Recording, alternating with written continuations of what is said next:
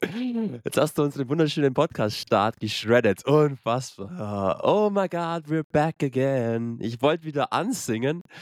Ach, egal. Herzlich willkommen, sehr verehrte Damen und Herren. Es ist wieder mal Mittwochabend bei uns. Wahrscheinlich irgendwie Donnerstagmittag, Donnerstagnachmittag bei euch in eurem Autoradius, AirPods, wo auch immer ihr uns konsumiert. Herzlich willkommen zum einzig wahren Füßner Eishockey Talk. Yes! Das ist der Kurbelcast. Wie immer, jo, ich bin am Start. Mein Name ist Max Edinger. Ich freue mich auf einen wunderschönen, launigen Abend mit dem einzig wahren Kurbelcast-Experten, der für Qualität steht, der für Style steht, für Souveränität, für Seriosität. Ich ballerst dir heute alles entgegen, weil ich dafür im selben Atemzug dich auch mal ganz kurz vor den Zug schmeiß. Pass mal auf, ob du dich noch an diese Zeitungsannonce erinnerst wie die Verantwortlichen des EC Piting kürzlich bekannt gaben, wechselt Angreifer Jörg Noack, 24 Jahre, von den Hannover Indians zu den Oberbayern. Nach den Ausfällen zuletzt von Anton Radu und jetzt Fabian Dietz mussten wir reagieren sagt Teammanager Gordon Borberg. Jörg hat in Sonthofen schon mit Brad Miller zusammengespielt und soll für uns die anstehenden Aufgaben mehr Optionen geben und mit seiner Qualität unser Offensivspiel bereichern. Zuletzt sammelt der, der, der langhaarige, 1,80 Meter große und 84 Kilogramm schwere Linksschütze in 32 Partien drei Tore und zehn Vorlagen.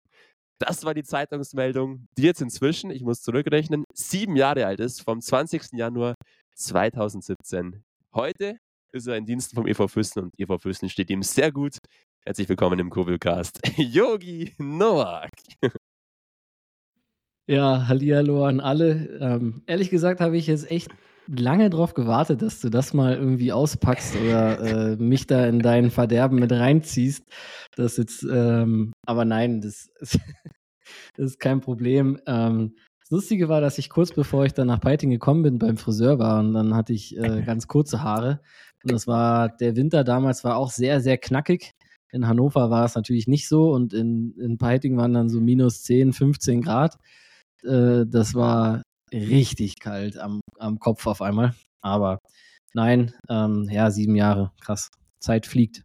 Sieben Jahre ist es wieder her, deine kleine Jugendsünde, die du damals begangen hast. Umso schöner, dass du heute mit fresher Kurzhaarfrisur für den EV Füssen am Mikrofon stehst. Ansonsten auch gerne mal auf der Tribüne, so wie auch am vergangenen Sonntag unter anderem. Bevor wir auf die ganzen Eishockey-Fachthemen kommen, wie immer bei uns zwei, ganz kurz, lieber Yogi, wie geht's dir? Wie war sonst noch dein Wochenende? Was macht die Kunst? Alles fit im Schritt? Alles fit, alles gut. Ähm, weiterhin viel zu tun. Ähm, drei Spiele am Wochenende von uns gehabt. Ähm, werden wir wahrscheinlich gleich auch kurz drauf eingehen, aber ähm, mit der Punkteausbeute, denke ich, können wir alle sehr gut leben. Ähm, auch mit dem, mit der Leistung von unseren Jungs am Sonntag. Aber da, wie gesagt, wirst du gleich drauf eingehen. Bei mir ist alles soweit völlig normal, gesund, super. Ähm, Januar jetzt geschafft. Und genau, bei dir wird es dann jetzt spannender, jetzt wird es langsam ernst mit den großen Staatsexamen. Schön, dass du keinen Druck aufbaust. Das finde ich sehr sympathisch von dir. Vielen lieben Dank. Ja, auch bei mir war der Januar jetzt sehr lang. Vor allem die letzten Tage sind sehr, sehr lang und vor allem sehr, sehr einsam in der Bib. Da, ja, den ganzen Streber raushängen zu lassen und zu lernen. Aber gehört so. Und ansonsten bin ich Student. Dementsprechend habe ich eh keinen Job. Von dem her darf ich auch mal ein kleines bisschen leiden und brauche mich gar nicht beschweren über mein Live. Ansonsten, ich muss noch ganz kurz, bevor wir in die richtige GV Füssen-Materie starten, Grüße loswerden. Und zwar gehen Grüße raus an die Nina und an die Leonie. Ganz, ganz wichtig, ich soll in der Namen von der Leonie auch noch den Alexander Zverev grüßen, weil es könnte ja sein, dass der vielleicht unseren Podcast konsumiert und sie ist ein glühender Alexander Zverev-Fan. Habe ich jetzt getan. Pflicht abgehandelt. Liebe Grüße gehen raus. Und jetzt können wir starten. Let's go mit diesem wunderschönen Kurbelcast, der, ja, wir haben es letzte Woche so ein kleines bisschen etabliert, tiefgründig wieder werden wird. Wir werden viel reden und wollen, bevor wir in die tiefe Materie reinstarten, mal ganz kurz eintauchen in die Welt vom EV Füssen. So schaut's aus, Vierster. Rückblick auf das vergangene Wochenende. Jetzt immer gleich zu Beginn des Podcasts, weil es uns einfach brennend interessiert. EV Füssen, drei Spiele, zwei Siege, sechs Punkte. Sehr gut verkauft gegen ein Spitzenteam der Oberliga Süd. Es war wirklich, wie du schon angeteasert hast, ein sportlich zufriedenstellendes Wochenende. Ein Sieg gegen Passau, ein Sieg gegen Lindau, die direkten Konkurrenten, die Pre-Playoffs, Heißt also eigentlich quasi zwei Sechs-Punkte-Spiele gewonnen. Gegen Memmingen dann zu Hause 4 zu 2 verloren. Verdient, trotzdem nicht schlecht gespielt, trotzdem gut mitgehalten und vor allem die erwünschte Reaktion nach dem Memmingen-Spiel in der Woche zuvor gezeigt, das ja jetzt nicht so ganz optimal lief. Der Fürsten ist wieder voll back, ist jetzt auch sportlich gesehen wieder voll in den Pre-Playoffs, punktgleich mit Lindau. Einziges kleines Manko, darauf kommen wir später noch zu sprechen. Jetzt mal ganz kurz nochmal die Stellungnahme von unserem liebsten Yogi Nowak. Ähm, ich sehe ein Lächeln huscht dir über das Gesicht. Du bist zufrieden, wenn auch müde. Klar, langes Wochenende mit Auswärtsspiel nochmal in Lindau ist ja dann doch immer nur eine kleine Fahrerei. Aber Reaktion hat gepasst und auch die Fanunterstützung war echt wieder sehr, sehr erstaunlich, positiv, cool, einfach lästig am Wochenende. Ja, die Fanunterstützung war super. Vor allem auch schon, wie viele Fans von uns am äh, Freitag mit nach Passau gefahren sind. Also das ist jetzt auch nicht der nächste Weg. Vor allem ähm, zieht sich das ewig, finde ich, bis von, von München, bis man dann da in Passau ist. Also da hatten wir, oder zumindest auf Spray TV, kam es dann fast schon so ein bisschen wie ein Heimspiel rüber. Und ich finde, ähm, genau das ist auch das, was unsere Fans einfach auszeichnet, dass egal ob die, äh, das letzte Spiel dann am Sonntag 12-0 ausgeht und auch die, die Leistung da vielleicht nicht gestimmt hat, aber ähm, unsere Fans stehen da hinter uns und das finde ich total klasse und auch vielen, vielen Dank von, von unserer Seite oder von meiner Seite, ähm, weil das auch den Jungs einfach sehr viel bedeutet. Ich weiß, als Spieler hat man da meistens nicht so das Sprachrohr oder vielleicht auch nicht den Kontakt, aber ähm, ich weiß, was das ausmacht und ähm, dass man da auch mit ganz anderem Selbstvertrauen spielt. Und das haben die Jungs dann auch. Es war natürlich ein sehr enges Spiel gegen ähm, Passau, wie erwartet, ähm, aber trotzdem mit dem besseren Ende für uns. Ähm, ja, ich denke, war eine, war eine super Teamleistung, obwohl der Bausi auch da wieder ähm, wirklich brutal rausgestochen hat, der uns da wirklich äh, sehr viele brenzliche Situationen gehalten hat. genau. Am Sonntag gegen Memmingen dann um direkt mal die anderen Spiele direkt auch abzuhandeln. Nicht, dass wir hier heute wieder in Zeitnot kommen. Ähm, ich denke auch die richtige Reaktion. Äh, das frühe 1-0 hat uns, glaube ich, auch ganz gut getan, umso bitterer dann direkt den Ausgleich zu bekommen. Aber ich fand, das Spiel war auch ähm, größtenteils auf Augenhöhe. Leider wie die anderen Spiele hat dann ähm, Memming unsere Fehler äh, eiskalt ausgenutzt. Aber bis zum Schluss war es eigentlich eng und äh, mit ein bisschen mehr Glück hätten wir vielleicht auch noch den Ausgleich äh, bekommen. Das letzte Tor dann Empty Net, ja. Das ist dann halt äh, einfach manchmal so. Und aber auch da dann wieder die nächste Aufgabe gestern in, in Lindau. Also ich, ich bin nicht dabei gewesen, weil ich noch Termine gestern Abend hatte oder gestern Nachmittag. Aber auch das äh, dann wieder das dritte Spiel in fünf Tagen. Ähm, ja, okay, Wochenende, alles klar, aber trotzdem Montag, Dienstag die Jungs gearbeitet, äh, viele immer gar nicht zum Treffpunkt geschafft am, am Montag und am Dienstag, sondern erst zum Eis oder dann direkt zur Abfahrt, weil sie noch arbeiten mussten. Lindau hatte Sonntag frei, die waren ausgeruht. Das war eigentlich so ein bisschen, das hatten wir jetzt dieses Jahr schon öfter, dass wir irgendwie immer oder oft gegen Mannschaften gespielt haben, die dann genau vor uns spielfrei hatten. Aber ja, das erste Drittel ging da ganz klar eigentlich an uns, auch wenn es 2-2 ausgegangen ist, ähm, haben wir da wirklich gut gespielt und auf 60 Minuten waren wir gestern die bessere Mannschaft und wie du schon gesagt hast, ähm, haben sich die Jungs verdient.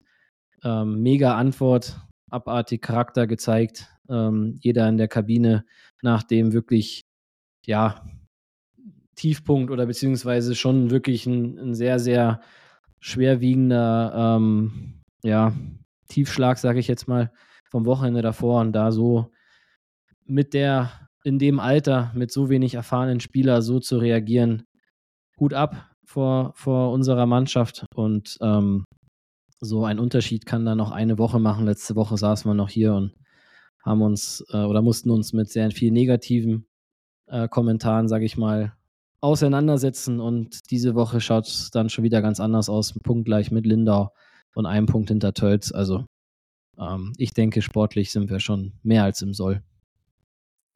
Gebe ich dir natürlich recht, es war wirklich schön zum Sehen und ich glaube auch die Fans wurden zum Teil wieder besiegt. Vor allem das Duell gegen Lindau es ist immer tricky in Lindau zum Spielen. Das wissen wir, ganz, ganz unangenehmer Gegner. Stadion ein bisschen anders als die sonstigen in der Oberliga Süd. Das Team auch so ein kleines bisschen anders von der Spielweise. Dementsprechend wirklich ein Achtungserfolg, der gezeigt hat, dass das Team intakt ist. Und das war die größte Kritik in der letzten Woche, dass oft gesagt wurde, gemahnt wurde, das Team sei nicht intakt, würde so nicht mehr funktionieren. Hat also funktioniert, was noch nicht ganz so funktioniert und da verstehe ich durchaus ab und zu kritische Stimmen aus dem Fanlager, dass vor allem in Sachen Powerplay im Moment sehr wenig einfach so wirklich zusammenläuft. Da merkt man einfach brutal, dass der Philipp Boudoublé, unser BB, leider Gottes etwas fehlt, der dann doch das sehr viel Initiator im Powerplay auch ist. Ähm, gegen Lindau hat der Marco Däubler mal wieder ein Tor in Überzahl erzielt, also vielleicht kleiner Trend aufwärts. Ansonsten in den drei Spielen davor kein Powerplay-Tor, trotz einiger Möglichkeiten. Auch gegen Memmingen einige Möglichkeiten. Relativ ideenlos zu Ende gespielt. Klar, da gehört dann immer das Penalty-Kill vom Gegner dazu. Da hat Memmingen auch einen guten Job gemacht. Aber ja, vielleicht ist das nur so ein kleiner Punkt, den der Coach auch sicherlich, das sieht der Coach Johanni Matikainen ja genauso wie wir. So viel Experte ist der sowas von auch, dass er das vielleicht nochmal angreift dann auch. Und das Powerplay dann noch ein bisschen pusht. Ansonsten, du hast alles gesagt, perfekt zusammengefasst. Wir sind optimistisch, wir sind positiv gestimmt und können jetzt noch ja, fitter und noch bereiter das erste große Gesprächsthema des Abends eigentlich angehen. Und es ist das Thema, was uns eigentlich in der letzten Woche schon so brennend ja, interessiert hat und ja, was weiterhin einfach ganz, ganz viele Fragezeichen hervorruft in der deutschen Eishockey-Welt und vor allem in der Oberliga Süd-Eishockey-Welt. Ich habe es jetzt mal betitelt als Schlagzeile Bayreuther Festspiele. Natürlich mit einem gewissen Sarkasmus und einer gewissen Ironie. Ähm, wir alle haben es mitbekommen. Bayreuth Tigers haben letzte Woche Insolvenz angemeldet, also die GmbH der Bayreuth Tigers. Jetzt übers Wochenende hinweg hat sich natürlich ein Insolvenzverwalter mit dieser ganzen Problematik da in Bayreuth auseinandergesetzt und sehr überraschend für doch viele kam dann am Dienstag in der Früh, Montagabend die Entscheidung raus. Der Insolvenzverwalter der Bayreuth Tigers hat bestätigt, dass das Team zum Auswärtsspiel nach Peiting reisen darf. Die Bayreuth Tigers haben dann wirklich in Peiting gespielt, haben da sang- und klanglos mit 9 zu 3 verloren. Rumpfkader von zwölf Weltspieler, ein Keeper, ganz, ganz viele junge Spieler, ein einziger Kontingentspieler mit André Hult. Reihenweise haben jetzt Spieler den Verein verlassen. Darunter Steffen Tölzer, der nach Rosenheim gegangen ist, Robin Droten nach Landshut, Brad Schäfer nach Bietigheim. Dominik Tiffels ist weg, der andere Kontingentspieler, der Finne Etu Elo und auch Keeper Kai Christian verhandeln im Moment mit Halle, um dort weiter zu spielen. Das Team bricht auseinander. Die Busfahrt nach Peiting wurde auch über alternative Wege irgendwie finanziert. Jetzt die Frage an dich, lieber Jogi Nowak. Macht das in dieser Art und Weise noch Sinn, es so Spiel für Spiel weiter durchzuziehen? Aus sportlicher Perspektive vor allem auch. Das ist mal die allererste Frage. Macht es für dich Sinn, diese Entscheidung auch weiterhin einfach von Woche zu Woche, von Spiel zu Spiel zu schauen? Irgendwie, ja, ist das doch aus sportlicher Sicht sehr schade und einfach nicht zielführend, oder? Ja, also ich denke, die sportliche Frage ähm, braucht man sich da nicht stellen. Also äh, die 13 äh, Spieler da gest, gest, nee, vorgestern ähm, oder gestern in Peiting, ja, macht wenig Sinn. Also klar, es gibt auch da Regeln, äh, an die sich auch jeder halten muss. Äh, ich glaube, die Mindeststärke äh, ist 10 plus 1, ähm, wenn ich, glaube ich, richtig im Kopf habe. Das heißt, solange 10 Feldspieler und ein Torhüter da sind, ähm, können sie rein theoretisch spielen und werden das wahrscheinlich auch machen. So das, was ich jetzt gehört habe, werden sie auch ähm, bis zum Ende der Saison spielen, wenn jetzt nicht alle Spieler oder die restlichen Spieler noch ähm, sage ich mal, gehen. Beziehungsweise habe ich auch schon ein paar Gerüchte gehört, dass auch noch ein paar Spieler kommen sollen. Also ich meine jetzt, rede jetzt von Förderlizenzspielern, für die das natürlich auch eine Chance wäre, sich dann ähm, in der Oberliga noch für ein paar Spiele zu zeigen oder Eiszeit zu bekommen, wenn sie in den äh, anderen Mannschaften oder in den höher Ligen, höheren Ligen halt nicht die Eiszeit bekommen. Aber ähm, ja, es ist natürlich sehr, sehr schwierig, ähm, sportlich das jetzt einzuordnen. Ähm, rein wirtschaftlich, wie wir, glaube ich, letzte Woche schon gesagt haben, der Insolvenzverwalter hat einen Job und das ist eigentlich diese, die Gläubiger zu bedienen und im besten Fall diese GmbH ähm, irgendwie zu retten. Ob das natürlich klappt, das wird die Zeit sich zeigen, aber ähm, wenn er da irgendjemand bedienen möchte, dann geht das nur über Einnahmen und die gehen halt nur über Spiele im Eishockey. Auch da wieder sehr viele interessante Facts von dir. Das wäre nämlich auch gleich meine nächste Anschlussfrage gewesen tatsächlich, ob du irgendwas weißt, ob irgendwas kommuniziert wurde, wie es weitergeht in Bayreuth. Du sagst, du hast gehört, dass es durchaus sein kann, dass sie die Saison jetzt noch durchziehen. Schon mal sehr interessant. Bin ich gespannt, ob das dann auch wirklich noch in den nächsten Wochen so Bestand hat. Liebe Kurbelcaster, ganz allgemein nochmal, dieses Thema ist so kompliziert auch von außen zu durchdringen. Diese ganzen Geldströme, diese ganzen Regularien, diese ganzen ja, justizrechtlichen und finanziellen Sachen dahinter. Wir haben da null Einblick drauf und selbst wenn der EV Fürsten in einer ähnlichen Situation war, ist es trotzdem wieder die Bayreuther Situation, die nicht der Fürstener Situation eins zu eins gleicht. Deswegen ist es einfach unfassbar schwierig, da jetzt sich irgendwas anzumaßen und irgendwelche Urteile zu fällen. Fakt ist, im Moment, so wurde es kommuniziert, schaut man in Bayreuth nochmal von Woche zu Woche, von Spieltag zu Spieltag. Wie gesagt, wir wissen nicht ganz genau, wie das Team nächste Woche ausschauen wird. Ähm, und ich habe dir schon die ganze Liste gerade aufzählt, die ganzen Leistungsträger dieses Jahres eigentlich. Tölzer, Droten, Schäfer, Tiffels, Elo, Kai Christian and so on. Du kannst die Liste ja ewig weiterführen. Haben jetzt alle den Verein verlassen oder werden ihn verlassen. Man kann den Spielern in der Perspektive eigentlich keinen Vorwurf machen, weil auch das hast du schon gesagt, das sind Profis, die leben tatsächlich ja von Eishockey und klar, wenn der Arbeitgeber nicht mehr liefern kann, dann gehe ich woanders hin. Ist absolut nachvollziehbar.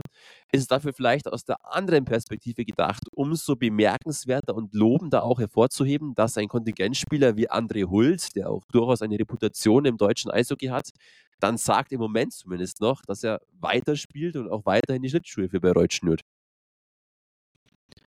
Ja, also das ist ähm, so eine typische, gibt zwei Seiten der Medaille ähm, Sache. Natürlich auf der einen Seite klar, ähm, die, die haben gespielt, also ich sage jetzt mal, die jetzt im Piting gespielt haben, ähm, waren meiner Meinung nach, wenn überhaupt eine Reihe, die jetzt wirklich Oberliga ähm, tauglich oder Oberliga-mäßig da äh, hätte was ausreißen können. Das war ähm, Hult, Lettlin, Schubert.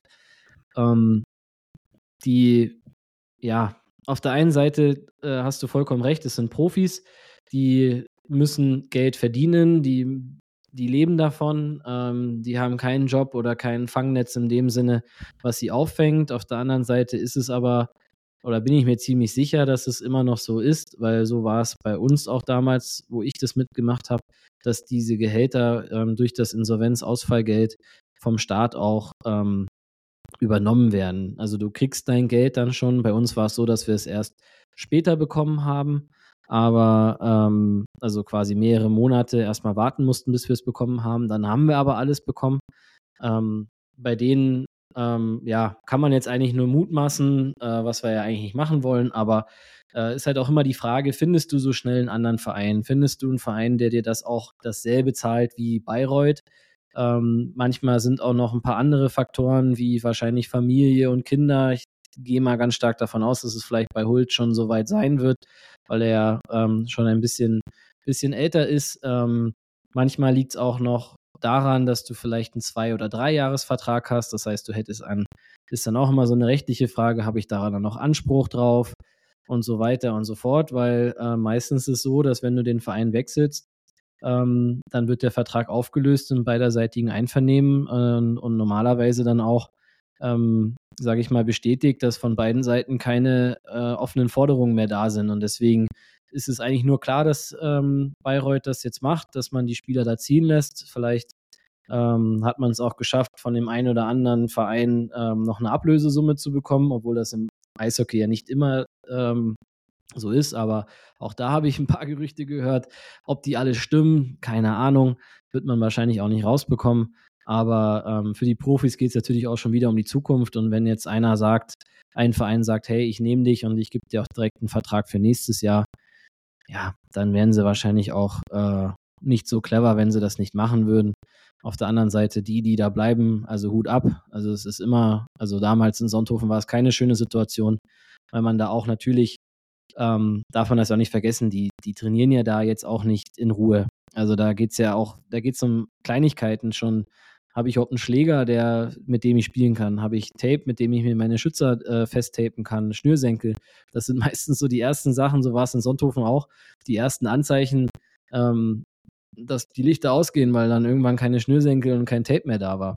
und auch keins mehr gekommen ist. Also manchmal ist es ja leer, dann kommt ja irgendwas wieder. Aber ähm, deswegen, also es bleibt spannend. Auf der anderen Seite, wenn sie weiterspielen wollen, brauchen sie zehn Spieler. So, das heißt, ich denke, dass da jetzt äh, schon mehr oder weniger am Ende der Fahnenstange angekommen sind, weil alle gehen lassen können sie nicht, weil dann haben sie keinen Kader mehr, der, äh, der spielen darf und dann ähm, haben sie auch nichts gewonnen. Und ich denke, dass da noch irgendwie mal ein offizielles Statement vom DEB kommen wird. Es kam ja eins, dass das Spiel in Peiting stattfindet, aber irgendwann wird die Ligenleitung da, glaube ich, auch noch mal in der Öffentlichkeit ein Statement geben. Also wir Oberliga-Vereine haben jetzt auch keins bekommen. Also alles das, was ich jetzt hier von mir gebe, ist äh, über ein ähm, Buschfunk oder irgendwelche anderen Infos, sage ich jetzt mal.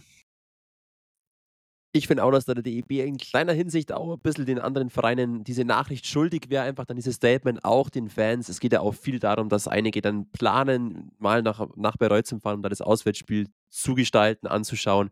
Auch ihr, auch ihr Vereinsverantwortlichen müsst ja planen hinsichtlich Bustransfer mal nach Bayreuth, wie auch immer. Ich glaube auch, dass sich viele Fans einfach da ein bisschen Klarheit wünschen, weil natürlich es aus sportlicher Sicht jetzt null attraktiv mehr ist, wenn Bayreuth zu dir kommt mit dem Rumpfkader. Und wie gesagt, nochmal aus der Perspektive wirklich großes Props gehen raus, da wirklich an die Bayreuther, die jetzt noch spielen.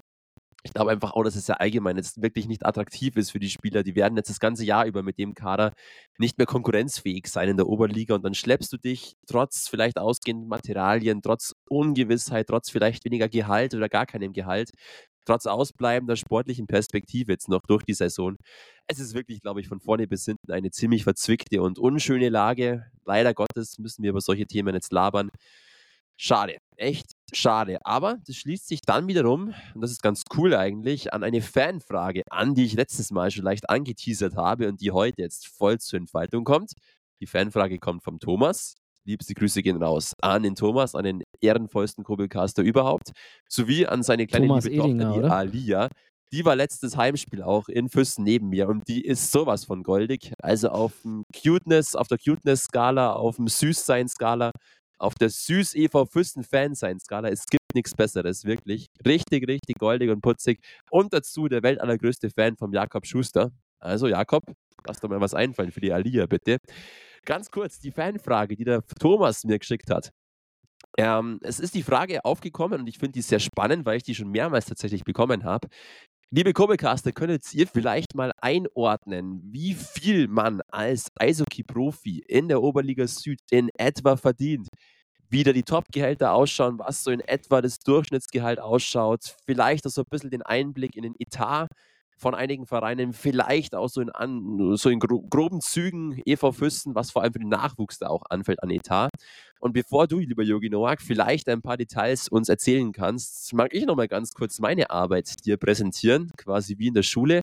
Schön die PowerPoint-Präsentation aufrollen. Ich habe nämlich Recherche betrieben, habe mich durch die Foren und durch sämtliche Informationsquellen durchgewälzt und habe ein paar ja, Gehaltszahlen herausgefunden, generell im deutschen Eishockey ist es sehr schwierig, da an wirklich ja, seriöse Quellen zu kommen. Im US-amerikanischen Sport sind alle Gehaltslisten geleakt. Da kann man einfach im Internet genau nachgoogeln, wie viel jeder Spieler auf den Cent genau verdient. Im generellen europäischen Sportbusiness ist das ja nicht so der Fall. Dementsprechend gibt es da nur Schätzungen und grobe Einschätzungen. Aber zum Beispiel, wenn wir mal ganz kurz auf die DEL blicken. In der DEL sind die Topverdiener in etwa bei ca. 300.000 Euro im Jahr einzuordnen. Da war wirklich Top-Top-Verdiener. Normalerweise ist das DEL-Gehalt, pendelt sich zu circa zwischen 80.000 bis 150.000 Euro im Jahr ein. Das ist das Durchschnittsgehalt eines DEL-Spielers in etwa. Wenn wir das jetzt auf die Oberliga runterbrechen, dann ist es wirklich so, in der Oberliga haben wir diese massiven Gegensätze einige Spieler, die wirklich nur für eine geringe Aufwandsentschädigung spielen, für einen geringen ja, Ausbildungsbeitrag mehr oder weniger.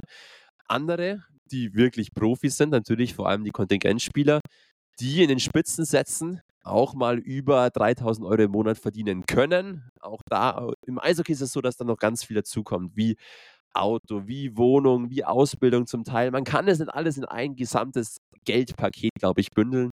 Aber so zumindest diese offiziellen Quellen in Sachen Gehalt in der Oberliga kannst du 200 Euro verdienen, du kannst 2000 im Monat verdienen im Durchschnitt, du kannst auf die 3000 zugehen. alles so in diesem Bereich. Und ich glaube, so ungefähr, lieber Yogi Noak, wir haben kurz vor dem Podcast auch ganz kurz geschwätzt, kannst du mich in den Sphären auch ungefähr bestätigen, ohne jetzt natürlich wirklich Details auch über die Gehaltsstruktur vor allem im EV Fürsten liegen zu wollen. Ja, also bei uns verdient natürlich jeder mindestens siebenstellig, das ist ja klar. Also da braucht man nicht drüber reden. Ähm, nein, Außer also ich. ja und ich natürlich, aber wir machen das ja aus, äh, aus Luft und Liebe, deswegen ist es ja Weil wir kein den Problem. Eberfürsten einfach so lieben. Also einfach, es ist, es ist, einfach Liebe. Allgäus wahre Liebe, genau. ähm, oh Mann. Nein, äh, ja, spannende Frage oder gute Frage, die ähm, ich auch schon sehr, sehr oft ähm, mal so gestellt bekommen habe. Natürlich weiß man nicht hundertprozentig, wer wie wo was verdient.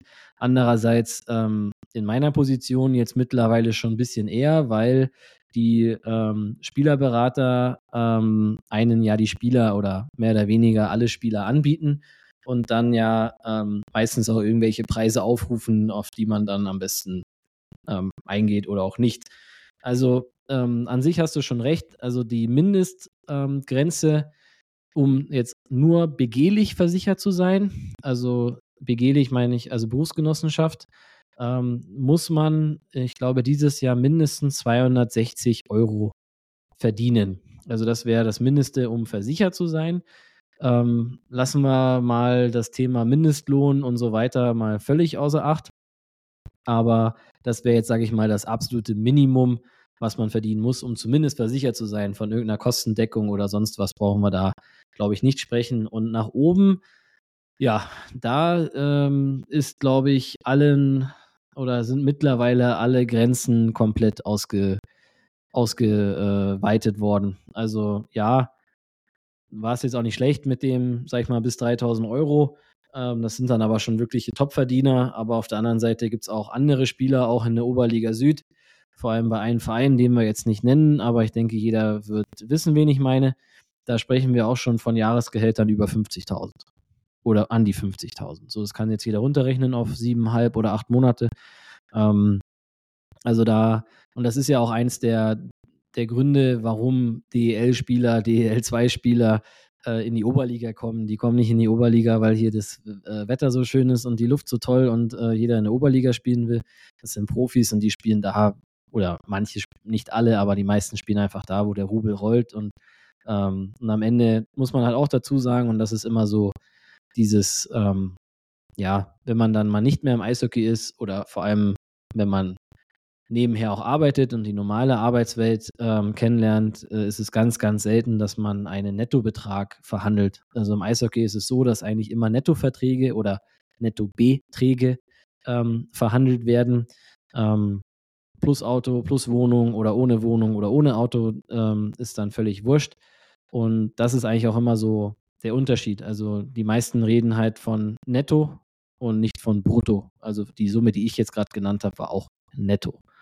Und ähm, dass jeder, der ein bisschen, sag ich mal, lohnsteuertechnisch unterwegs ist oder seinen eigenen Lohnzettel kennt und da mal drauf schaut, ähm, was denn dann das Brutto ist, was mir da netto bleibt und äh, was dann auch daneben dann die Arbeitgeber-Gesamtkosten sind, dann kann man sich ungefähr ausrechnen, was so Vereine dann auch ähm, an Abgaben haben, weil die Berufsgenossenschaft bei Eishockeyspielern die logischerweise oder ja, was heißt logischerweise, ist vielleicht falsch gesagt, aber leider ähm, berechtigt durch die vielen schweren Verletzungen, die es in letzter Zeit leider gab, ähm, ist man als Eishockeyspieler im absoluten Höchstsatz auch versteuert oder versichert. Das heißt, die Berufsgenossenschaft ähm, will da natürlich auch nochmal seinen Anteil haben. Und so, ähm, ja, sind dann die Gehaltsgefüge, dass dann teilweise auch sowas wie in Bayreuth rauskommt, ähm, wo die Gehälter dann am Ende einfach zu viel waren für alles, weil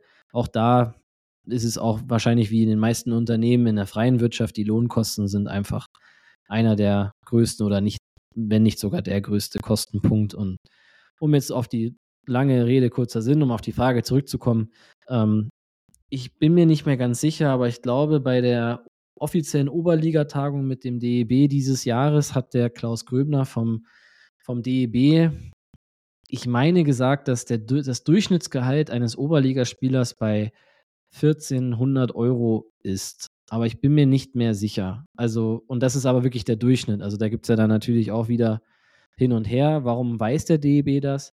Weil man bei den Lizenzunterlagen ähm, seine oder die Gehälter angeben muss. Also man muss nicht angeben, wer was verdient, also nicht ohne Name und so weiter, aber man muss angeben, mein erster Torwart oder ein Torwart verdient das, der zweite Torwart verdient das, äh, Verteidiger 1, 2, 3, 4, 5 verdient äh, jeweils das und so und so weiter und so fort, weil sonst ähm, kann der DEB auch nicht nachvollziehen, ob diese Rechnungen am Ende auch irgendwo hinhauen, weil sonst ähm, wäre es ja ein absoluter Schuss ins Blaue. Wir sagen also nicht, dass bei den blauen Teufeln der Rubel am besten rollt. Sagen wir nicht. Ganz ausdrücklich, nein. Ganz kurz, sehr interessante Zahl auf alle Fälle, diese 1400, die würden ja dann durchaus meine Recherchen auch bestätigen, ohne jetzt ganz, ganz, ganz spezifisch auf Spiele einzugehen. Aber kannst du dann zumindest so bestätigen, dass dieser Schnitt mit ein bisschen weniger vielleicht dann aus so dieses Gehaltsgefüge beim EV Füsten darstellt? Ob die 1400 das Gehaltsgefüge beim EV Füssen darstellen? Jetzt die, sorry, ich äh, habe gerade auf mein Handy geschaut. Touché. Sorry. Äh, wiederhol nochmal die Frage, bitte. Natürlich. Wir hatten, glaube ich, dazu auch noch kleine Internetprobleme. Das ist nämlich das nächste, liebe Kurbelcaster. Wir müssen hier mit Bambusleitungen hantieren und dementsprechend immer tricky Podcasts aufzunehmen. Nochmal ganz kurz. Ich habe bloß nochmal darauf hingewiesen, ja, 1400 Euro das Durchschnittsgehalt, was der DEB da wohl veranschlagt hat. Ob du vielleicht, ohne jetzt ganz, ganz spezifisch Namen zu nennen oder es auszupräzisieren, aber vielleicht trotzdem so ein kleines bisschen vielleicht Einblick geben kannst, ob man in, beim EV Füssen etwa in diesem Durchschnittsgehaltbereich liegt und wahrscheinlich ein kleines bisschen darunter. Ein kleines bisschen viel darunter sind wir. Ja. Ja, das ist, glaube ich, da, damit ist schon viel gesagt. Wird es, ja, würdest du sagen, im Schnitt wird die Vierstelligkeit geknackt? Nein, also nein, wird sie Passt. nicht. Ja, passt. Alles gut, wunderbar. Das ist, glaube ich, mehr wollte Thomas, glaube ich, auch nicht wissen. Und genau das war das Ansinnen dieser Frage. Vielen lieben Dank, Yogi. War, glaube ich, trotzdem jetzt alles auf einer sehr seriösen Basis noch. Ganz kurz, noch eine persönliche Frage an dich. Bei welchem Verein hast du deinen bisher besten Top-Vertrag unterschrieben? Mm, bei den Rostock Piranhas. Tatsächlich, die Rostocker Sa Sachen gibt es da. Oberliga Nord bei der Kogge. Äh, welcher, welcher, welcher Betrag so ungefähr? Hm? Komm, jetzt sei mal, sei mal ein Gönjamin, drop ist, komm. Ich habe doch gesagt, Interessiert doch eh wir, wir, wir, wir verdienen alle siebenstellig. Ist einfach nur die Frage, in welcher, in welcher Währung. In, in, keine Ahnung, äh, indischen Rupien oder weiß weiß ich was, irgend so eine, so eine ganz kleine Währung ist. Nein, also wie gesagt, es ist egal, ob man ähm, oder was man jetzt für ein Profi ist äh, oder auch in der DEL. Du hast ja vorhin gesagt, da die absoluten Topspieler, die verdienen äh, 300.000 im, im Jahr. Also das habe ich auch mal so gehört oder war zumindest mal so, wo ich da in Köln in den Sphären zumindest unterwegs war. Aber ähm, so oder so, ähm, du verdienst ja nicht von 18, wenn du mit 18 oder 19 in die erste Mannschaft kommst, sofort das Gehalt. Also das äh, muss man ja auch immer dazu sagen. Ähm, das ist dann wirklich die absoluten Top-Spieler, teilweise die Spieler des Jahres, die verdienen das. Ähm, und äh, da wird der Durchschnitt auf jeden Fall auch ähm, deutlich drunter sein, hast du, glaube ich, ja vorhin auch gesagt. Aber vor allem in der Oberliga und in der zweiten Liga wüsste ich jetzt kaum jemanden, der nachdem er aufgehört hat, von dem Geld leben kann, egal wie gut er das anlegt oder äh, was auch immer. Und ähm, deswegen ist ja auch gerade der Weg, den wir versuchen zu gehen, ähm, jetzt nicht unbedingt nur mit Jungen, sondern auch zu sagen, wir sind noch so, wie die Oberliga mal gedacht war, dass man neben dem Job, auch wenn man vielleicht nicht komplett Vollzeit arbeitet, aber neben dem Job oder neben der Ausbildung ähm, einfach professionell Eishockey spielen kann, um sich da abzusichern und einfach auch gesünder äh, zu leben, beziehungsweise auch schon was für die Zeit danach zu machen, weil natürlich, also toi toi toi, das wünsche ich niemandem, egal von uns oder von jemand anderen, aber es kann leider auch ähm, durch äußere Einflüsse, Verletzungen und so weiter relativ schnell vorbei sein und dann ähm, ja, wird es schwer, teilweise diese Gehälter, vor allem netto, was ich ja vorhin meinte, dann wieder so irgendwo zu verdienen, ohne große Berufserfahrung oder ähm, Ausbildung und so weiter. Also, wir wissen jetzt Bescheid. Yogi Noak wurde in Rostock per indischer Rupie bezahlt, hat es wahrscheinlich auch nur über Schweizer Franken und Schweizer Konten laufen lassen und da deswegen einfach keinen Bock, es uns alles jetzt zu droppen. Ist okay, lieber Yogi. Wir lassen dich da sehr gerne in Ruhe. Nein, alles gut, wirklich. Vielen lieben Dank für die Einblicke und du hast es auch wirklich gesagt, genau das macht den EV Füssen ja auch so sympathisch. Und noch ganz, ganz schnell, weil der letzte Teil der Frage so ein bisschen sich noch auf den Etat bezogen hat. Da ist es noch schwieriger tatsächlich an irgendwelche Zahlen zu kommen, weil da einfach so viel dazugehört und dieses ganze Package einfach so schwer einzusehen ist. Bloß da vielleicht nochmal ganz kurz, Yogi, kannst du uns zumindest den Überblick so ein kleines bisschen geben vom Verhältnis her, gemessen am Gesamtetat. Wie viel Geld fließt da allein in den Nachwuchs beim EV Füssen? 60 mm, Prozent wahrscheinlich. Boah. Ungefähr. Also es ist, ist relativ schwer zu sagen bei uns, weil ähm, alle Mitglieder, also auch da, jeder Kobelcaster, ihr könnt sehr gerne Mitglied werden. Äh, auf unserer Internetseite ist ein Formular, könnt ihr passives Mitglied werden, dann werdet ihr auch eingeladen zur nächsten Mitgliederversammlung, wo auch immer der Jahresabschluss und alles weitere veröffentlicht wird. Es sind ja alles keine Geheimnisse. Ähm, der letzte Jahresabschluss wurde, glaube ich, auch auf der Internetseite ja auch noch ähm, veröffentlicht. Da kann man das rein theoretisch in Anführungszeichen ein bisschen nachlesen, obwohl das ähm, hm. relativ schwierig ist, diesen Geschäftsbetrieb und den Rest so ähm, alles in allem so eins zu eins, ähm, sage ich jetzt mal so, zu trennen. Aber ja, der Nachwuchs, ähm, das kostet Geld. Also das war aber schon immer so und das wird wahrscheinlich auch immer so bleiben. Ähm, natürlich, wenn man es jetzt auf der anderen Seite sieht, okay, bei dem einen, einer einen Mannschaft sind 30 Leute und im anderen Nachwuchs sind, keine Ahnung, wie viel, 100 Kinder und äh, sechs zu einer Mannschaft, in Anführungszeichen, die brauchen alle Trainer und so, Bus und so weiter und so fort.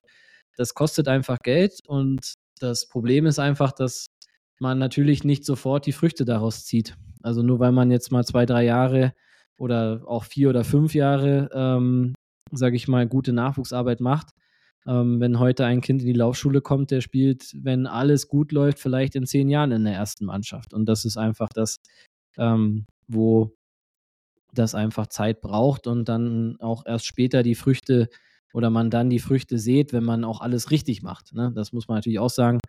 Ähm, und auch Glück hat, dass da die Jahrgänge und das alles auch so passt. Aber ja, es ist schon teuer, aber das ist halt auch das, was wir, sag ich mal, intern oder was heißt intern, aber was man dann halt manchmal so in einem schlechten Moment vielleicht sagt, ja, Hargott zack, wenn wir jetzt keinen kein, kein Nachwuchs hätten, dann könnten wir vielleicht auch ein bisschen weiter höher spielen, aber ähm, das ist hätte, hätte, Fahrradkette und die Frage stellt sich aber für uns überhaupt nicht.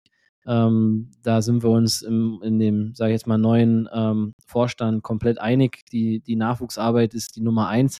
Und die ist uns allen auch brutal wichtig und die werden wir auch weiterhin tun und weiterhin so machen, weil es halt nicht nur um den Leistungssport geht, der es dann natürlich auch ist ab der U17 spätestens, aber vor allem halt auch einfach den sozialen Auftrag in der Stadt ähm, und einfach so viele Kinder wie möglich in den Sport zu bekommen, hatten wir ja schon mal in eine frühere, ähm, in einer früheren Episode, wie wichtig der ist äh, mittlerweile mit Sportunterricht und so weiter. Und ähm, wir haben viele oder ein paar ehemalige oder sag ich mal, erste, zweite Vorstand ehemalig gespielt oder auch noch mehrere früher im Nachwuchs und das, was du da mitnimmst an Freundschaften, an auch an Disziplin, an Teamgeist, ich denke, das äh, kann niemand schaden und da ist das Geld dann auch sehr gut angelegt.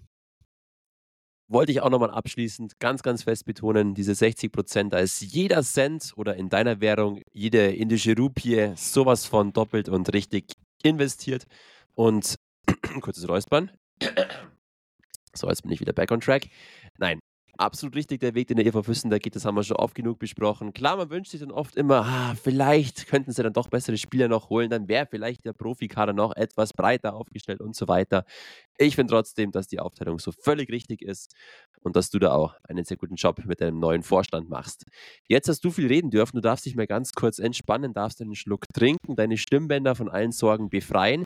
Denn jetzt darf ich mich nochmal ganz kurz strapazieren denn wir haben jetzt schon mal zwei große Themenblöcke abgeschlossen. Ich mag mal ganz kurz das Ganze hier ein wenig entschleunigen und lade euch, liebe Kurbelcaster, auf eine kleine Reise ein in die große, weite Eishockey-Welt. Ganz schnell die News der Woche, bloß von mir kurz runtergerattert und dann gehen wir direkt in den nächsten Themenblock über. Top-Nachrichten gab es in der vergangenen Woche Wieder mal aus der Penny DEL. Das war bereits ein Thema direkt zu Beginn unserer Podcast-Ära, zu Beginn der DEL-Saison. Da haben die ersten Experten vermutet, dass die DEL nach der Saison Rekordzahlen in Sachen Medienpräsenz, in Sachen Zuschauerzahlen präsentieren kann. Und tatsächlich, die DEL 26 Prozent mehr Fans in den Stadien Richtung Ende der Hauptrunde. 20 Prozent mehr Zuschauer auf Magenta Sport, dazu über 3 Millionen User mehr auf den Social Media Kanälen, auf TikTok, Instagram und Co. bei den 14 DEL-Clubs. Respekt, nicht schlecht. Insgesamt mehr als 16 Millionen Interaktionen, die was mit deutschem Eishockey zu tun haben. Eine Steigerung um 17 Prozent. 17 Prozent wird mehr in den sozialen Netzwerken über deutsches Eishockey kommuniziert. Das ist ein sehr schöner Trend. Und auch interessant, DEL-Zuschauerschnitt in diesem Jahr bisweilen bei 7000. Auch das ist Rekordniveau. Nicht schlecht. Übrigens, Oberliga Süd, im Moment der Zuschauerschnitt 1218. Dann ganz kurz der Blick in die NHL.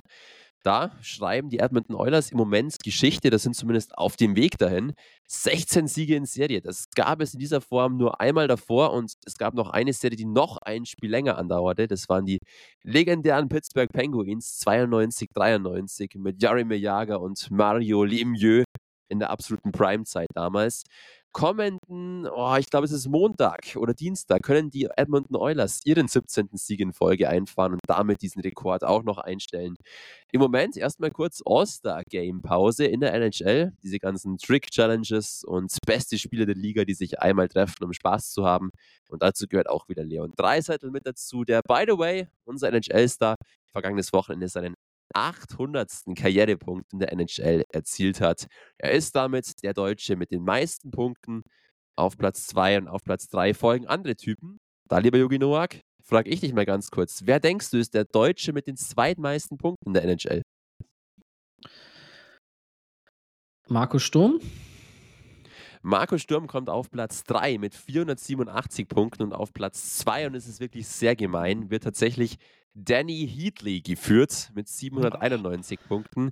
Der ist in Deutschland geboren, in Freiburg geboren, dort aufgewachsen, aber dann in sehr frühen Jahren wieder mit seinen Eltern zurück in die USA gezogen, beziehungsweise nach Kanada. Genau, dieser Kanadier heißt letzten Endes, er ist kein wirklicher Deutscher, aber hat die deutsche Staatsbürgerschaft, dadurch, dass er geboren wurde in Deutschland und wird deswegen in den Statistiken als Deutscher geführt. Danny Heatley Legende hat seine Karriere dann auch nochmal in Nürnberg, glaube ich, ausklingen lassen vor ein paar Jahren. Und noch ganz interessant aus Füssens Sicht, es ist tatsächlich, ah, Yogi, nein, andersrum, weißt du denn noch, welcher der erste deutsche Spieler in der NHL war, der regelmäßig auch NHL gespielt hat? Uli Hima, oder? Yes, genau, richtig. Der legendäre Uli Hima von 84 bis 87 New Jersey Devils war tatsächlich unfassbar der erste Deutsche, der regelmäßig NHL gespielt hat. Respekt. Den kriegen wir bestimmt auch noch in den Kobelcast.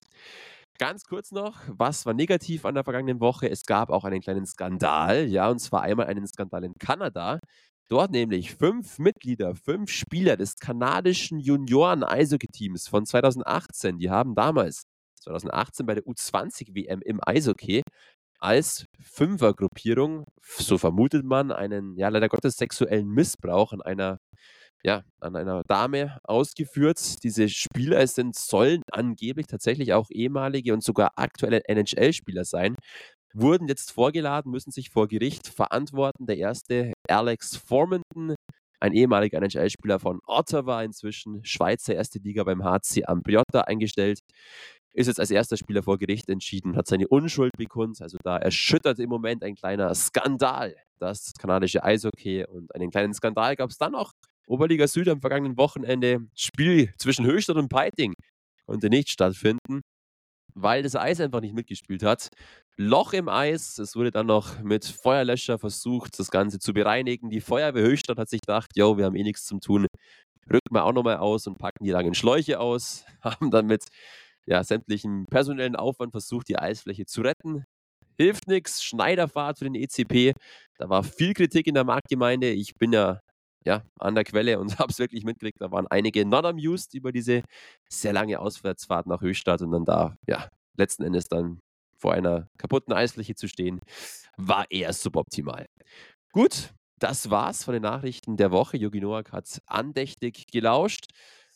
Hast du noch irgendeinen kleinen Kommentar für irgendeine Nachricht völlig? Ich, aber wirklich, ich reduziere es wirklich nur ein kleiner Kommentar, Yogi, bevor wir ins ewige Labern heute kommen. ähm, ja, richtig bitter für die Peitinger da äh, umsonst hochgefahren äh, zu sein. Also als Spieler absoluter Worst Case. Ähm, andererseits das jetzt gleich äh, zu setzen mit dem anderen Skandal, den du da vorher gesagt hast, ähm, lassen wir mal als Ironie stehen. Ähm, deswegen, äh, ja, echt krass, dass da Hockey Kanada das so ein bisschen unter den, unter den Tisch oder unter den Teppich kehren wollte. Aber ich glaube, das äh, beißt sie jetzt doppelt und dreifach. Und ähm, ja, nicht schön, aber ähm, mein Gott, wenn es so war oder wenn, wenn diese Sachen dort so sind, dann müssen die auch geklärt werden, weil wenn es so war, dann hat keiner von denen mehr einen Platz, meiner Meinung nach, im Profi-Eishockey verdient. Sowas vor allem, das gilt es auch nicht zu verharmlosen, definitiv nicht. Klar, es gilt bis zuletzt die Unschuldsvermutung, man weiß nicht ganz genau, was passiert ist. Sollte sich das aber wirklich bewahrheiten, dann, hey, wirklich großes Ausrufezeichen, dann wirklich ein Skandal und dann bin ich sehr gespannt, wie Eishockey Kanada damit verfährt. Wie gesagt, 2018 ist es wirklich wieder einige Zeit ums Eck und es wurde bisher, so heißt es auch, mit ein paar ominösen Geldzahlungen bisher alles unter den Tisch gekehrt. Auch das lässt tief blicken und ist einfach nur bitter und einfach nur traurig und einfach nur verstörend. Sowas gehört sich einfach nicht. Ausrufezeichen. Und zwar nicht nur das unter den Tisch kehren, sondern vor allem auch natürlich der Akt, wenn es wirklich so passiert ist. Unfassbar.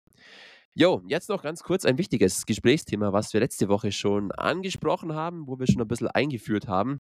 Ich muss noch mal ganz kurz, es war bereits, wie gesagt, Gesprächsthema das Einbürgerungsgesetz. Huh, ja, da ist einiges hochgekocht im deutschen Eishockey. Sämtliche Podcasts, die natürlich bei Weitem nicht annähernd so gut sind wie wir und nicht annähernd so gut informiert sind wie wir, ist eh klar, haben es dann auch aufgegriffen, quasi uns nachgemacht. Und ja, ganz kurz vielleicht nochmal, die rechtliche Grundlage hinter diesem ominösen Einbürgerungsgesetz, das ab April dann wohl gelten soll, das ist noch nicht verabschiedet worden vom Bundestag, ähm, es ist geplant, dass bei sogenannten besonderen Integrationsleistungen, auch dieser Begriff ist jetzt sehr offen, sehr schwammig, so eine Einbürgerung künftig schon nach drei Jahren möglich sein. Zuvor war das frühestens nach fünf Jahren möglich. Der normale Prozess war nach acht Jahren, wirst du eingebürgert. Jetzt wirst du nach fünf Jahren so oder so eingebürgert quasi. Und du musst bei diesen Tests auch nur noch gute Sprachkenntnisse vorweisen, ein ehrenamtliches Engagement sowie ähm, sehr gute Leistungen in deinem Beruf, also einfach sehr viel entgegenkommen. Genauso auch in Sachen Doppelpass. Bislang galt es, bis auf wenige Ausnahmen, das Prinzip, wer die deutsche Staatsbürgerschaft annimmt, muss die alte Staatsbürgerschaft ablegen. Jetzt soll diese Mehrstaatlichkeit grundsätzlich von vorhinein gegeben sein, dass also jeder grundsätzlich diese Mehrstaatlichkeit besitzt. Und das wiederum natürlich erleichtert es den Eishockey-Vereinen, den Eishockey-Clubs, die ganzen Kontingentspieler nach einer recht kurzen, überschaubaren Zeit mit der deutschen Staatsbürgerschaft ja, anzureichern und dementsprechend ja diese Kontingentspielerregel zu umgehen, die in den letzten Jahren da immer strikter wurde und eigentlich auch ganz gut kontrolliert wurde. So, jetzt, lieber Jürgen Noack, wir haben uns letzte Woche schon darüber geäußert und haben ein erstes Statement abgegeben, was wir darüber denken. Wir waren uns beide einig. Vielleicht ist so ein kleines bisschen die Frage, und das stellen sich auch einige Fans, ja, wie kann man denn jetzt dem Ganzen dann entgegenwirken? Was gibt es da für Auswege? Gibt es Lösungen? Was würde unser Eishockey-Fachbeauftragter und angehender DEB-Held Jogi Noack denn vielleicht vorschlagen? DEB-Held. Ähm, ja, ich meine, ich bin auch kein Jurist und die Weisheit auch bei also bei Weitem nicht mit, äh, mit dem Löffel gefressen. Aber ich denke, dass das Einzige, was dort hilft, sind Regularien der Ligen, ähm, die wahrscheinlich anfechtbar sein werden. Aber ähm, wenn sehe ich, sage ich mal, als einzige Möglichkeit, weil das Bundesrecht oder EU-Recht, je nachdem, ähm, wird wahrscheinlich da immer Recht bekommen. Auf der anderen Seite, wenn eine Liga sagt, das sind unsere Spielregeln, ähm, und da jeder, der mitmacht ähm, oder mitmachen will, nimmt das in Kauf und äh, setzt das dann auch so um. Wäre wahrscheinlich die einzige Möglichkeit. Bedeutet, dass die DL, DL2 oder ähm, DEB bzw. Oberliga ähm, dann einfach eine Regelung setzt und sagt, ähm, es gibt eine Begrenzung dieser mehr, ähm, ja, wie, wie soll man sie nennen, also den Leuten, die mehr Nationen angehören, beziehungsweise Eingedeutschten. Ähm, aber ja, auch bis dahin natürlich oder bis hierhin nicht klar, dieses Gesetz ist noch nicht verabschiedet. Ähm, wir haben es letzte Woche schon gesagt, aus meiner, aus meiner Sicht ist es eine absolute Katastrophe, wenn das so kommt fürs Eishockey. Ähm, für, den, für das Einbürgerungsland Deutschland ähm, lässt sich jetzt drüber streiten, aber wir reden ja hier über das Eishockey, deswegen ähm, wäre das auf jeden Fall eine absolute Katastrophe, weil auf einen Schlag so viele jetzige noch Ausländer eingedeutscht werden würden, dass die Kader wahrscheinlich alle komplett voll wären. Und ähm, was das dann im Endeffekt auf Jahre gesehen mit dem deutschen Nachwuchs macht, ich glaube, da brauchen wir uns nicht groß drüber unterhalten. Du wirst nur besser, ähm, wenn du einfach spielst, wenn du die Eiszeit bekommst. Das jetzt, man muss auch kein Fan sein von diesen U23-Regeln oder dieser, diesem Druck, dass jetzt äh, junge Spieler in der DEL spielen müssen.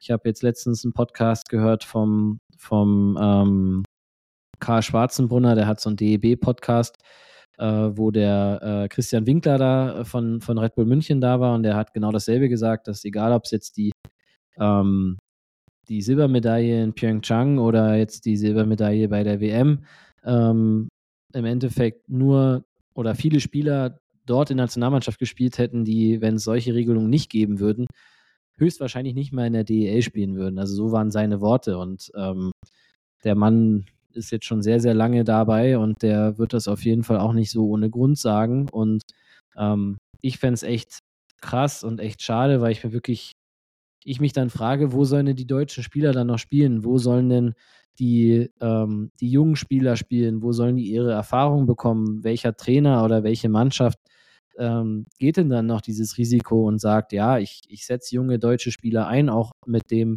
Wissen, dass ich vielleicht äh, mal in Memmingen 12-0 verliere? Und welche Fans und welches Umfeld macht das auch mit? Weil wir haben es jetzt vorhin schon gesagt oder schon öfter, ähm, jeder ist abhängig von den Zuschauereinnahmen, genauso wie wir oder wir vielleicht noch viel mehr als vielleicht andere, die Riesensponsoren oder einzelne große Sponsoren hinter sich haben. Und das ist einfach dann diese Frage. Und wenn diese Spieler nicht mehr eingesetzt werden, ähm, wie sollen sie besser werden? In welcher Nationalmannschaft sollen die irgendwann mal spielen? Und vor allem auch, welche Attraktivität hat das dann irgendwo auch? Ich meine, diese Diskussion gab es ja schon oder gibt es ja schon seit Jahren, dass ähm, Vereine sagen, hey, das langsam wird es langweilig, weil äh, jedes Jahr wechseln die Spieler. Es gibt keine Identifikationsfiguren mehr, mit denen sich die Fans auch wirklich identifizieren können ähm, mit der sich vielleicht auch eine ganze Stadt identifizieren kann. Und das sind alles so Geschichten, die daraus dann halt vielleicht resultieren können. Wahrscheinlich ist es auch egal, weil Erfolg gibt Recht und wenn deine Mannschaft deutscher Meister wird, dann ist es dem Fan vielleicht wurscht.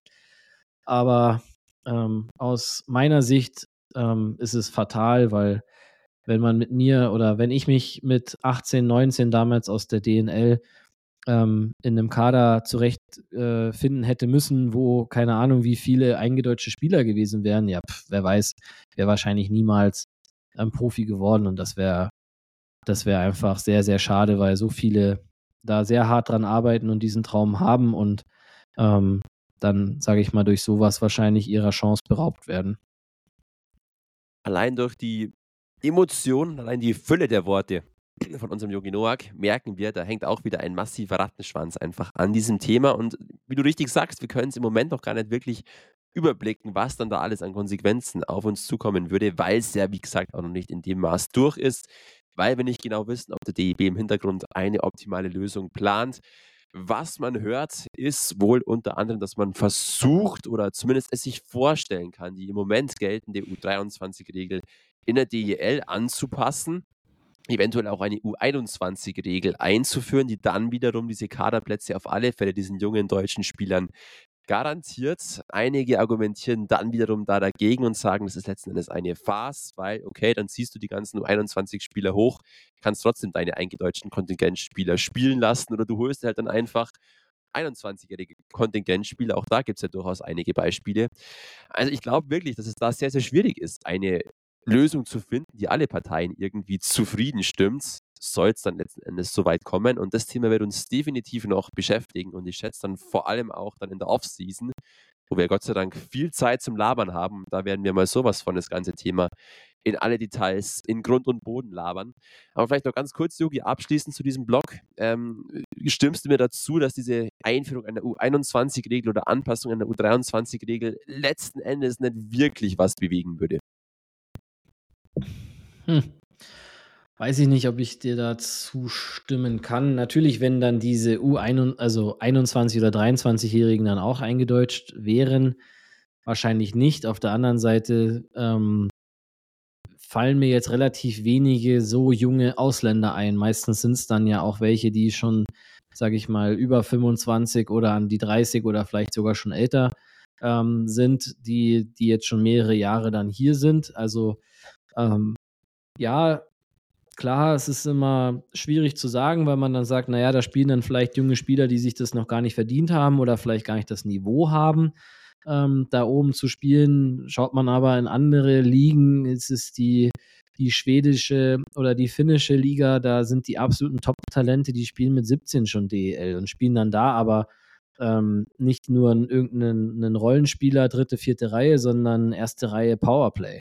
Und das ähm, ja, sieht man jetzt in Deutschland einfach zu wenig. Und bei denen, wo man es gesehen hat, ob es ein Stützle in Seider in Mannheim oder der Reichel in Berlin war, ähm, Peterka in München, ähm, die haben schon, schon wirklich gute Eiszeit bekommen. Reichel hat mit, mit ähm, Föderl und ähm, jetzt fehlt mir der Name, der 92er von Berlin, ähm, Marcel Nöbels, jetzt habe ich es, ähm, in einer Reihe gespielt und haben da, äh, sind deutscher Meister geworden und waren eigentlich die Top-Reihe der, der Eisbären Berlin. Und genau so ähm, muss so ein, muss das auch gelebt werden. Natürlich gibt es nicht immer solche Talente.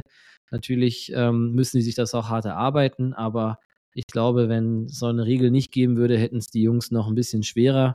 Auf der anderen Seite muss man auch, weil, wie du ja mal sagst, klar, äh, gehört viel dazu, aber ist auch das vielleicht auch einer der Gründe, warum zum Beispiel solche Spieler auch in die Oberliga kommen, die so viel Geld verdienen, weil sie einfach dort oben keinen Platz mehr haben, aus diesem ähm, Roster rausfallen.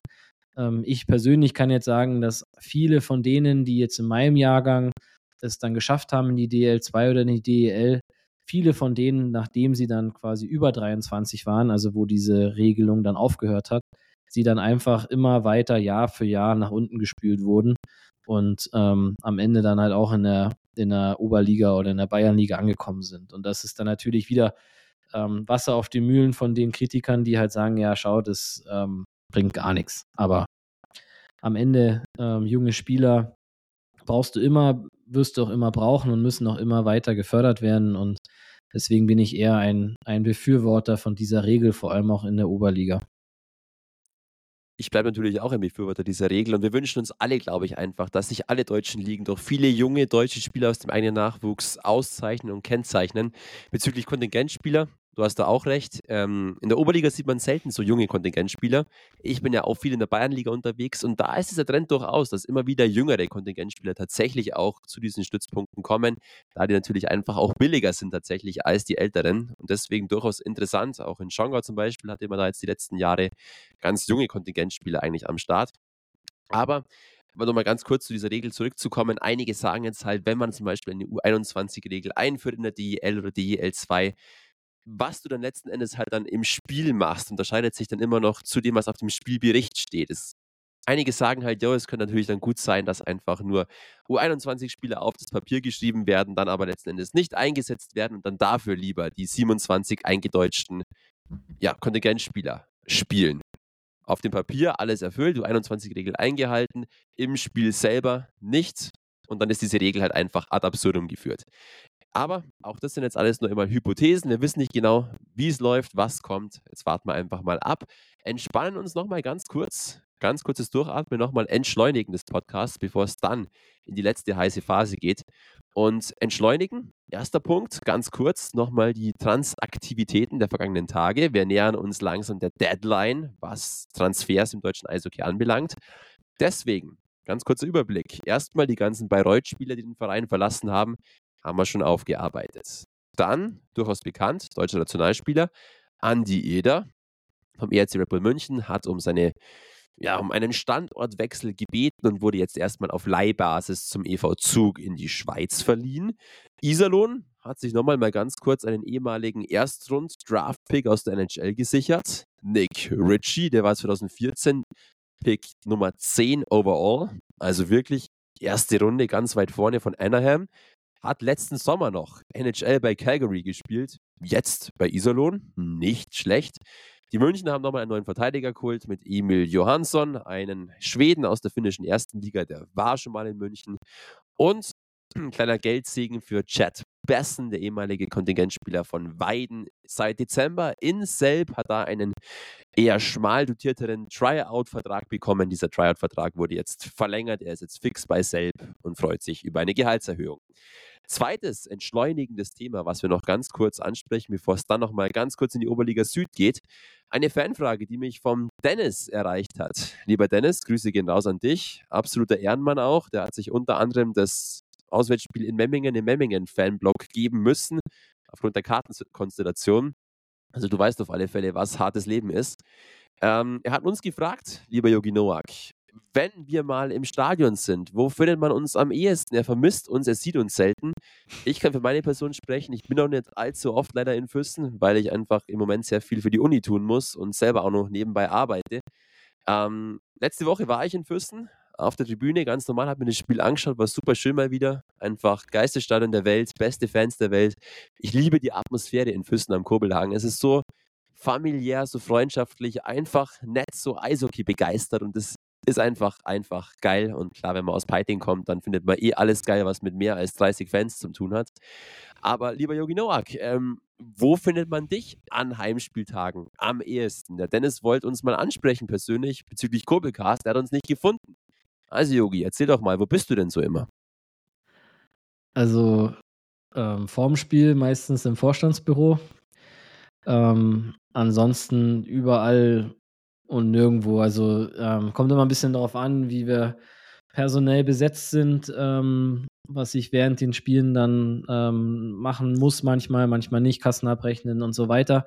Ähm, wenn ich aber das Spiel komplett schauen kann, weil ich sonst, sage ich jetzt mal, nichts mehr machen muss oder Tickets an die Kasse bringen oder wie auch immer, dann stehe ich meistens. Ich sitze nicht so gerne, ähm, weil ich da ja zu sehr mitfieber und ähm, ich stehe mich meistens gerne quasi über die Sitzplätze an der Seite ähm, dann oben hin, je nachdem da, wo halt Platz ist oder wie viel halt auch ähm, oder wie viel Platz ist, wenn es sehr voll ist, dann quetsche ich mich da jetzt nicht noch mit rein, sondern stelle mich dann immer irgendwie an die Bande oder, oder ans Plexiglas.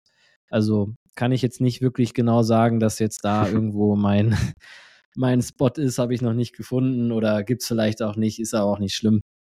Aber ähm, ja, nee, ich bin da wahrscheinlich eher schlecht äh, zu greifen, obwohl ich eigentlich immer irgendwo da Richtung Vorstand oder Nähe vom Vorstandsbüro auf der Seite ähm, irgendwie unterwegs bin. Und klar, also mich kann gerne jeder jederzeit ansprechen. äh, gar, kein, gar kein Problem. Denn auch wenn du Hummeln im Arsch hast, du bist trotzdem ein unfassbar lieber Kerl und beißt auch nicht dementsprechend. Dennis, jetzt weißt du Bescheid, jetzt weißt du, wo du nach unserem Yogi Damos Ausschau halten kannst. Er ist auf alle Fälle immer am Start.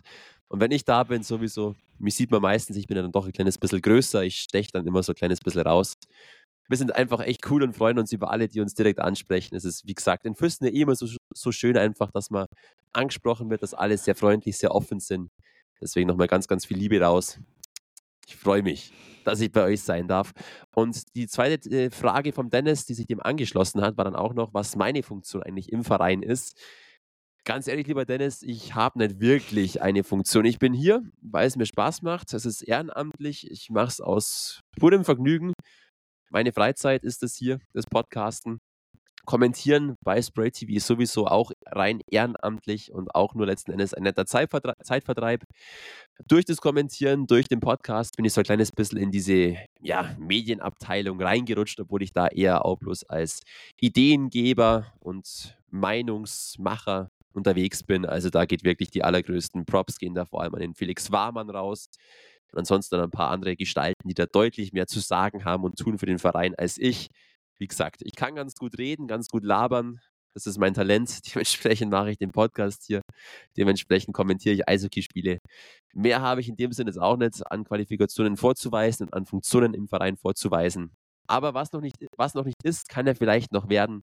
Auf alle Fälle bin ich dem Verein echt voll verbunden. Und ja, Jetzt weißt du Bescheid, Dennis. Vielen lieben Dank. Du hast noch einen kleinen extra Frageteil mir geschickt. Den werden wir nächste Woche beantworten, weil jetzt einfach keine Zeit mehr. Wir müssen noch ganz schnell auf ein Thema zu sprechen kommen in den letzten knapp zehn Minuten. Und zwar auf die Oberliga Süd natürlich. Die ist doch das Allerwichtigste und interessiert uns. Kurzer Throwback auf das, was letzte Woche, am vergangenen Wochenende noch so passiert ist. Ganz schnell. Klatsche der Woche. Weiden hat mein Coach Stuttgart 12 zu 1 abgeklatscht. Ja, sowas ist jetzt eigentlich auch schon gar keine Meldung mehr wirklich wert. Auch Heilbronn hat 9 zu 2 gegen Passau gewonnen. Die Spitzenteams sind einfach in einer anderen Liga, sind einfach vom Qualitätslevel des Kaders ja den Teams voraus, die da eher unten drin stehen. Peiting Bayreuth war natürlich krasses Ausrufezeichen, aber unter schwierigen Bedingungen. Gewinner der Woche natürlich, wie immer, der EV Füsten, im Herzen natürlich bei mir. Aber man muss auch sagen, der EC Bad Tölz im Moment ein kleiner Gewinner aus den letzten Wochen. Sechs Siege aus den letzten zehn Spielen. Die Tölzer sind wieder back in den Pre-Playoffs. Auf Platz neun einfach. Unfassbar. Vor Weihnachten hat man die totgeschrieben. Die waren mit zwölf Punkten Rückstand auf die Pre-Playoffs. Jetzt, knapp vier Wochen später, sind sie vorm EV Füssen sind sie auf Platz neun haben zuletzt auch Höchstadt 7 zu 3 aus dem Stadion gefegt. So schnell geht Eishockey. Und auch das, lieber Yogi, hast du mir gesagt und auch da hast du uns allen ins Gewissen geredet. Passt nur auf, die Kameracrew, die zündet irgendwann noch, wenn sie den Spielstil vom Kamera annehmen. Du hattest natürlich wie immer was rechts. Yogi, ich ziehe meine Mütze vor dir. Ansonsten Enttäuschung der Woche weiterhin, und das weiß ich auch aus persönlichen Connections. In Höchstadt brennt ein bisschen der Baum tatsächlich. Da ist sehr viel Unzufriedenheit. Das Team eigentlich gut, da wird auch viel Geld investiert. Man hat sich zu einem knappen Sieg gegen Stuttgart gemüht.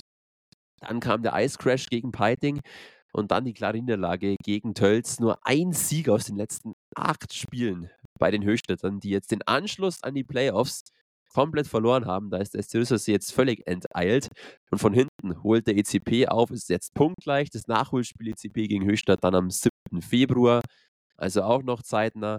Auch Tölz holt weiter auf, auch der EV Fürsten holt weiter auf. Also Höchstadt nicht da, wo sie eigentlich sein sollten. Yogi, auch da nochmal ganz kurz, was ist dir jetzt von diesem kleinen Rückblick im Gedächtnis geblieben? Eigentlich alles, klar, weil es uns ja auch ähm, direkt betrifft und ähm, wir das natürlich auch alles verfolgen. Und wie du es ja gesagt hast, ähm, die, die Tölzer Qualität im Kader, die zeigt sich jetzt, die scheinen sich gefunden zu haben und ähm, rollen da jetzt äh, langsam das Feld ein bisschen von hinten auf. Ähm, aber wie wir ja auch äh, schon mehrfach gesprochen haben, die Qualität und auch die, die, ich sag jetzt mal, die Finanzen hinter dem Kader ähm, war es nur eine Frage der Zeit und bei allem anderen, ja, Höchstadt schwächelt jetzt gerade äh, ein bisschen. Ähm, Macht es natürlich spannend. Ähm, da hat man ja eigentlich eher, ich glaube, vor der Saison auch so ein bisschen ein Auge auf die Top 4 geschielt. Nach den letzt, guten letzten Jahren, muss man ja auch sagen, ähm, waren sie auch wirklich äh, sehr erfolgreich. Aber jetzt ähm, wahrscheinlich wieder zwei, drei Schritte zurück. Aber auch da, klar, so lange ist die Saison jetzt auch nicht mehr, aber es sind jetzt immerhin, glaube ich, noch acht oder neun Spieltage für alle.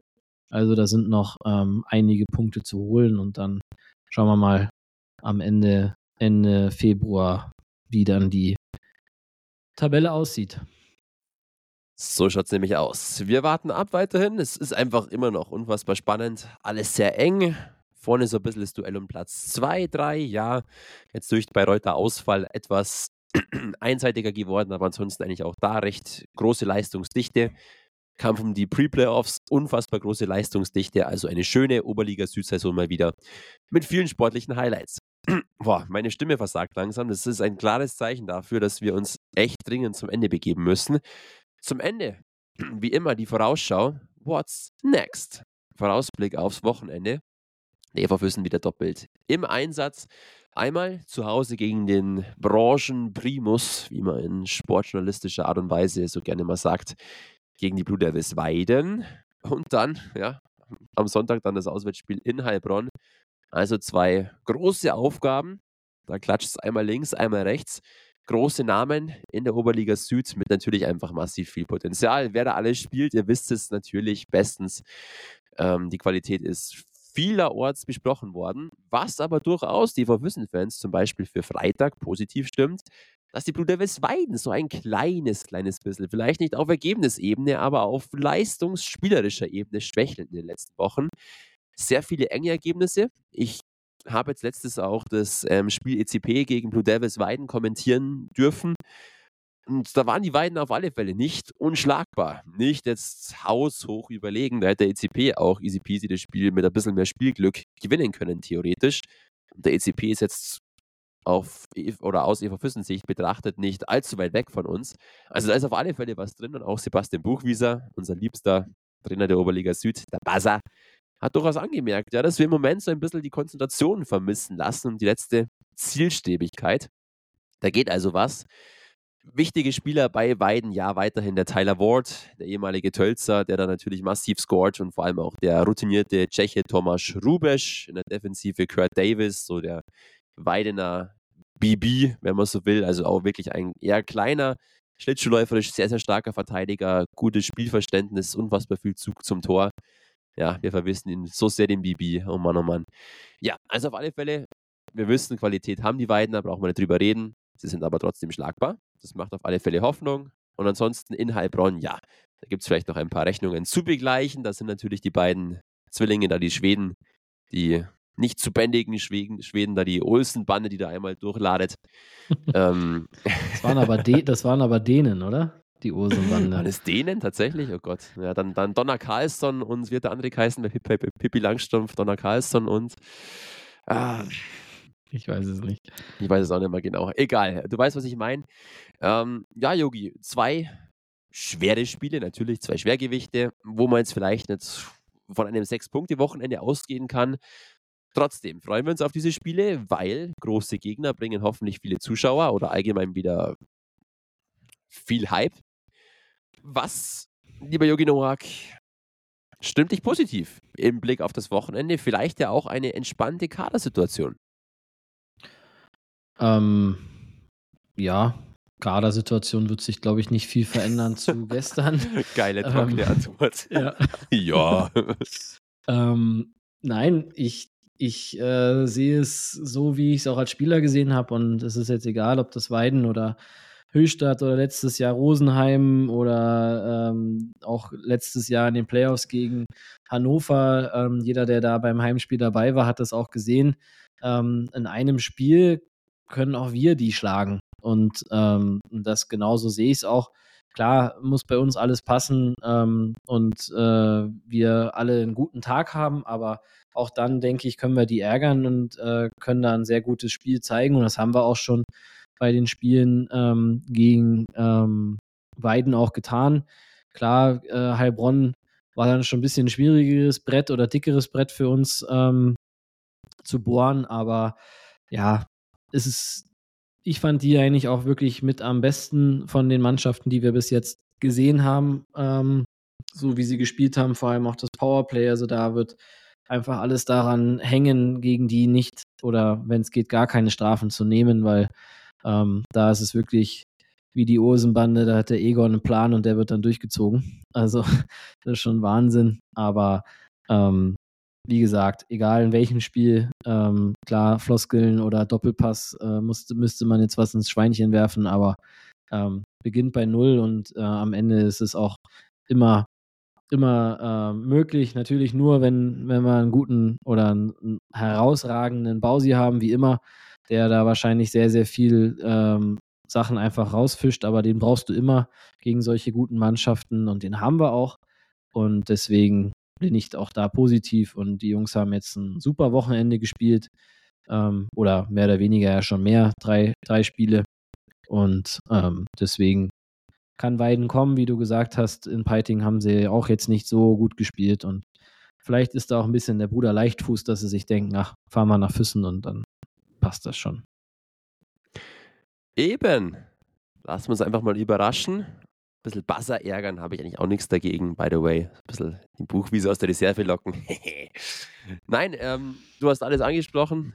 tipptopp, wie immer von dir, lieber Yogi Noak. Vielen lieben Dank. Und ich habe es kurz recherchiert, weil ich muss jetzt meiner ja, ähm, Grundschullehrer Ehre kurz gerecht werden. Natürlich Donna Carlsson und Blom, so heißen die beiden Ganoven bei Pippi Langstrumpf. Und in unserem Fall quasi Donna Carlsson und Blom haben die, nämlich die Heilbronner da am Start mit ihren zwei Zwillingen, zwei Zwillinge, mit ihren Zwillingen, völlig blöd. Ähm, dafür hat der Eva Fürsten vielleicht einen Donner Seitz und einen Bausi. Ja, das passt jetzt nicht so ganz vom Wortspiel her, aber ich hoffe, dass zumindest so die ungefähr, ungefähre Message angekommen ist. Einen Donner Archioma und einen Bausi. Na, egal, es wird nicht besser. Nein, auf alle Fälle werden es die Fürstener Spieler besser machen als ich in Sachen Methodik. Die werden spielerisch am Wochenende performen, da bin ich mir sicher. Und sie werden vor allem ihr Herz auf dem Eis lassen. Das machen sie nämlich immer und das ist einfach das Allergeiste und Allerschönste. Gegen Wein waren die Duelle bisher wirklich immer sehr eng. Und der Buchwieser hat ja auch mal gesagt, dass irgendwie der Eva Füssen von der Spielweise her seinen Jungs nicht so ganz liegt. Also, da ist doch wirklich wohl alles auf Sieg bzw. auf ein sehr erfolgreiches Wochenende gestellt. Yogi, eine Stunde 15. Unsere Zeit ist abgelaufen. Time to say goodbye. Ich weiß, ich sehe schon die Tränen über deine Wange kullern. Es ist ja nicht mehr lang. Sieben Tage, dann sehen wir uns und hören uns wieder. Gott sei Dank. Liebe Füssen-Fans, kommt am Freitag natürlich in Stadion. Wir freuen uns über zahlreiche Fans, die wieder das Spiel vor Ort live verfolgen. Ansonsten natürlich auch sehr gerne auf Spray TV einschalten. Da bin ich vielleicht als Kommentator am Start. Sollte es alles so funktionieren in Sachen Uni und so weiter, freue ich mich schon sehr drauf. Ansonsten weiterhin unseren Podcast auch unterstützen und vor allem natürlich den EV Füssen weiterhin unterstützen. Ein bisschen Liebe dalassen in Foren, in den sozialen Netzwerken für den Verein, für die Verantwortlichen, die wirklich zahlreichen Ehrenamtlichen und gerne einfach auch mal für die Spieler. Es geht immer sehr schnell über Spieler herzuziehen und Spieler durch den Dreck zu ziehen und es sind auch immer bestimmte Fans, die zu bestimmten Spielern leider Gottes immer wieder dieselben Sachen sagen. Finde ich immer ein bisschen schwach tatsächlich, ist zu einfach gedacht. Ähm, ja, spielt mal selber Eishockey auf dem Niveau, dann wisst ihr und das vielleicht ein bisschen besser einzuschätzen. Es ist immer so blöd gesagt tatsächlich, aber es ist einfach so.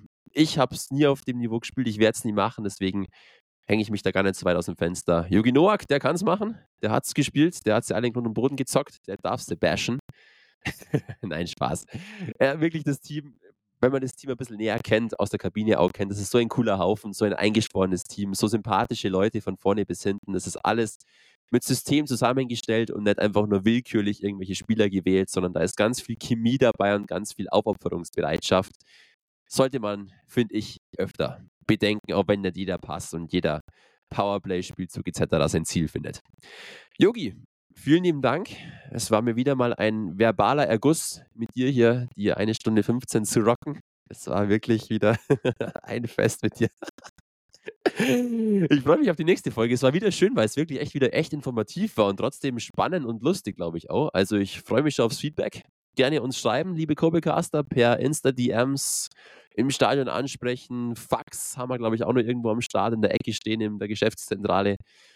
Post geht auch voll fit. Gerne bei uns einfach melden. Und dann, lieber Yogi Noak, deine Wünsche fürs Wochenende. Was, was wünschst du dir? Jetzt haben wir gerade wieder, äh, zum Schluss ist hier wieder irgendjemand auf unserer Bambusleitung. Jetzt habe ich den Rest nicht mehr gehört. Also Fax haben wir nicht. Äh, wir sind äh, voll digitalisiert äh, beim EV-Wissen. Nein, das, das wäre jetzt auch übertrieben, aber wir, wir tun unser Bestes, ähm, dass wir da weiter sind. Aber sorry, was hast du jetzt zum Schluss gesagt? Hat sich der Chugu einfach wieder auf die Bambusleitung gestellt. Gibt's doch gar nicht. Ach, Herrschaftszeit. Der, Kobi, der Kobi war's. du, der Kobi war. Du, da, da, weiß ich aus sicherer Quelle, dass der Kobi daheim liegt auf der Couch und genüsslich vor sich hinschläft. Jo, ähm, äh, was war meine Frage? Natürlich, klar wie immer. Yogi Noak, dir gebühren die letzten Worte. Was wünschst du dir fürs Wochenende?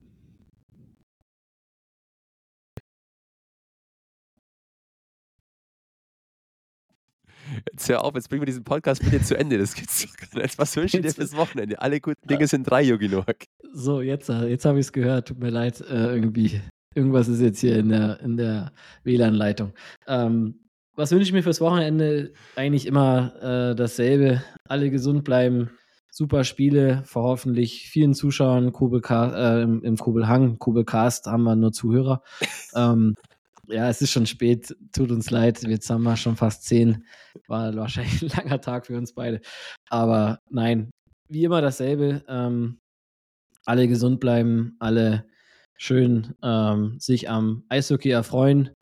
Am besten bei uns am Kobelhang oder ähm, irgendwo anders und gerne, wie du gerade schon gesagt hast, uns hier zuhören oder auch einfach gerne Feedback, auch wenn es negatives Feedback ist. Also wir wollen ja auch, dass es für euch ähm, eine super Zeit ist, wenn er uns hier zuhört bis zum Schluss auch und ähm, gehen oder sind da auch gerne sehr, sehr offen. Also ich, ich kriege relativ wenig Feedback, was auch voll okay ist. Ähm, ähm, kriegst, nehmt es natürlich gerne an, also nicht falsch verstehen, aber schreibt euch gerne dem Edi äh, über, über DMs und keine Ahnung was, dann kommt das auch schon richtig an, weil auch da muss ich auch dazu sagen, ähm, die meiste Arbeit hier äh, steckt der Max rein, der äh, recherchiert die ganzen Sachen, der macht sich die Gedanken ähm, und ich komme meistens, oder wir sprechen zwar schon ein bisschen vorher ab, aber äh, ich muss da meistens immer nur meinen Senf dazugeben. Deswegen seid ihr bei ihm schon an der richtigen Adresse. Und ähm, jetzt haben wir lange genug geredet, jetzt haben wir schon Stunde 20, bevor jetzt die Internetverbindung hier wieder zwischen Augsburg und Füssen, oder bist wahrscheinlich in Augsburg, würde ich jetzt mal behaupten, nach deinem Hintergrund. Ähm, würde ich sagen, machen wir jetzt Schluss und hören uns nächste Woche wieder. Vielen lieben Dank, lieber Yogi Noah. Ja, die wunderschöne, typisch studentische Raufasertapete. Ohne großes Tamtam. Da wirklich spart an allen Ecken und Enden, dass der Bruno was zum Essen hat. Ähm, jo, vielen lieben Dank, Yogi. Ich werde rot mein, ähm, unter meiner braunen Mütze. Wirklich, ja, es ist schön mit dir. Ich freue mich jetzt schon auf die nächsten Kurbelcasts. Es war cool wie immer. Liebe Eishockey-Fans, schönes Wochenende, haut's rein, bleibt's vor allem gesund und munter und dann sehen wir uns am Freitag im Kobelhang und ansonsten wieder im nächsten Kobelcast, im einzig wahren Füßner Eishockey Talk. Ciao, Kakao, Bussi, bis bald und Servus. Ciao, ciao.